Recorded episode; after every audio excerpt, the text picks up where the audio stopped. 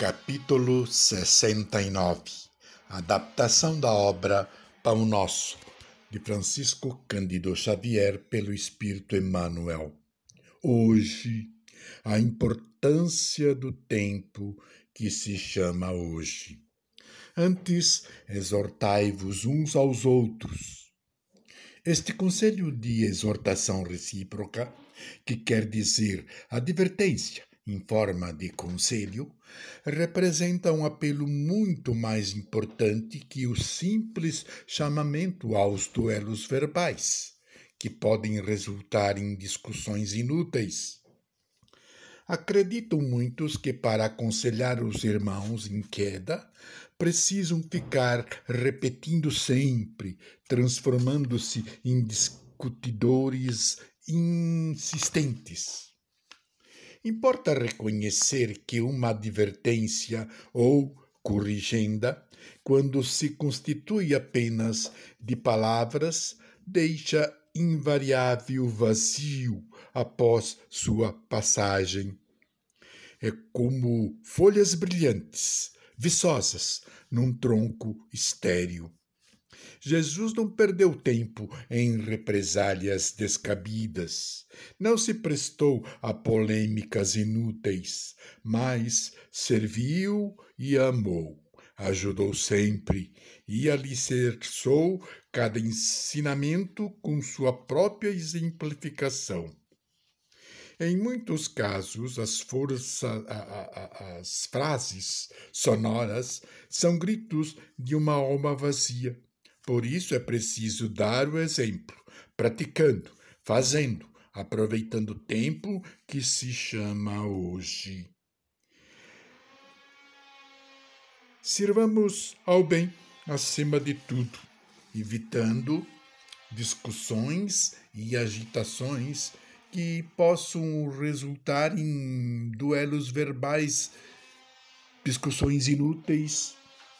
Todo aquele que vive na prática os ensinamentos do Evangelho, a, a esses princípios nobres a que se devotou no mundo e que cumpre zelosamente por esses deveres contraídos, praticando bem sincero, está convidando os irmãos em humanidade ao caminho da elevação espiritual pelo seu próprio exemplo.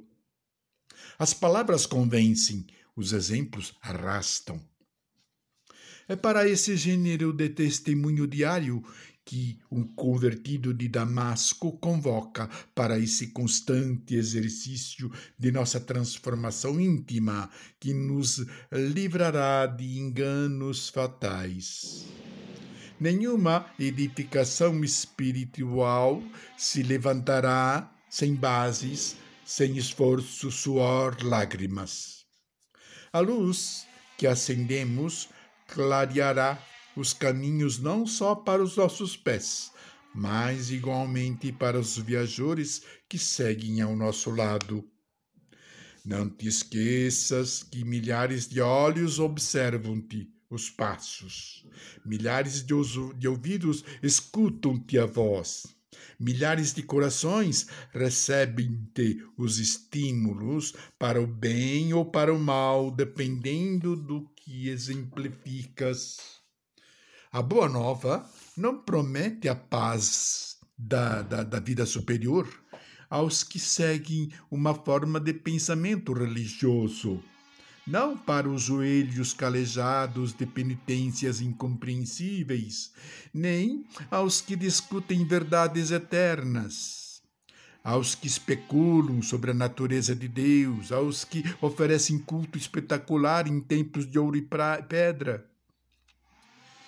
Mas reconhece a bondade humana. Afirmou o mestre que qualquer gesto de, gesto de bondade diz pensado em seu nome a favor de nosso próximo será sempre considerado no plano superior como oferenda de amor endereçado a ele próprio. Salientemos que Paulo imprime singular importância ao tempo que se chama hoje. Destacando a necessidade de aproveitamento dos recursos em movimento que Deus nos oferece todos os dias pelas nossas possibilidades de crescimento neste dia que passa agora, hoje.